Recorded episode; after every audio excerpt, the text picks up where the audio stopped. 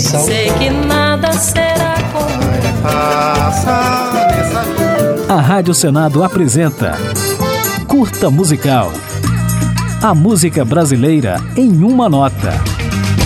Tira o seu sorriso do caminho que eu quero passar com a minha dor. Guilherme de Brito foi um mestre na arte de compor sambas tristes. Sei que amanhã, quando eu morrer, os meus amigos vão dizer que eu tinha bom coração. Tanto que clássicos melancólicos como A Flor e o Espinho, Pranto de Poeta, Quando Eu Me Chamar Saudade e Folhas Secas são de autoria dele e de Nelson Cavaquinho, de quem Guilherme era parceiro fiel. Quando eu piso em folhas de uma mangueira. Os dois chegaram até a fazer um acordo verbal, no qual só poderiam compor juntos e com mais ninguém. Trato seguido à risca por Guilherme. Mas não por Nelson, que além de compor com outros em momentos de embriaguez, ainda vendia autoria de músicas para terceiros, prática comum em meados do século passado. Sei que o remorso um dia vai te procurar. Serei teu amigo, irei te perdoar.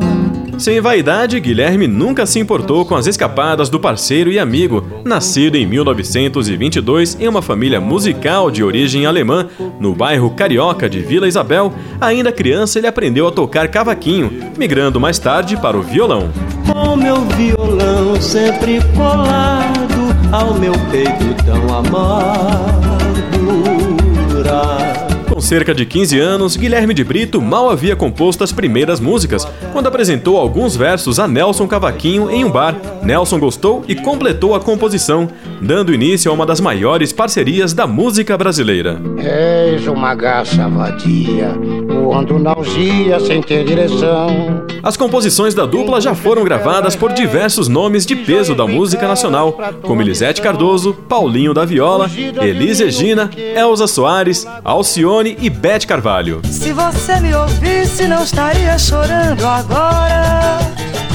Chora, chora. Com a morte de Nelson Cavaquinho em 1986, Guilherme passou a compor com outros autores, entre eles Tito Madi, Nelson Sargento, Monarco, Wagner e o filho Juarez de Brito, até que em 2006, aos 84 anos, morreu em decorrência de uma falência múltipla dos órgãos. Sei que alguém há de chorar quando eu morrer. Apesar de bastante gravado por outros artistas em mais de 60 anos de produção musical, Guilherme de Brito lançou apenas cinco discos solo.